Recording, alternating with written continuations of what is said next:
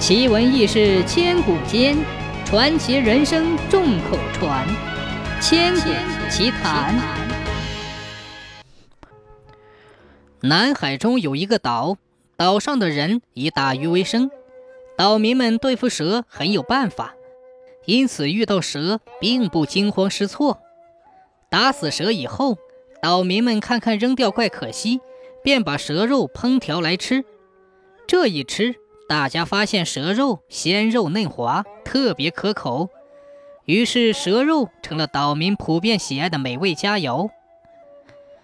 有一次，一个从来没出过远门的南海人带着家人到遥远的北方去旅游，他们一家人都爱吃蛇肉，怕到了别处吃不到这样的美味，就带了不少腊制的蛇肉当干粮。这个南海人带着家人走了很远很远，来到了齐国。他找到了一家还算整洁的旅店，安顿下来。齐国人都十分好客，主人见他们从很远的南方来，就热情地招待了他们，每天做好饭好菜给他们吃，把这个南海人一家照顾得十分周到，房钱也收得很便宜，还常常主动向他们介绍齐国的风土人情。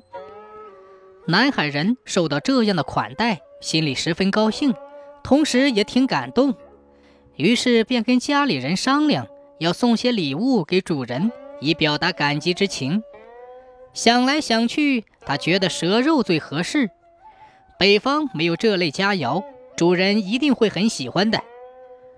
打定主意之后，他便在带来的蛇腊肉里挑开了，最后选中了一条长满花纹的大蛇。他高兴地拿着蛇去见主人，想象着主人开心的样子。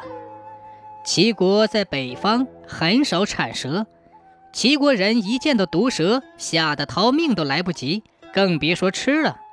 所以见到南海人送来的大花蛇，害怕的脸色都变了，吐着舌头转身就跑。南海人感到大惑不解，这主人是怎么了？他想了好一会儿。对了，一定是主人嫌礼物太轻了。他赶紧叫过仆人，叫他再去挑一条最大的蜡蛇来送给主人。最后，他拿着一条最大的蜡蛇来送给主人，主人一看，当场晕了过去。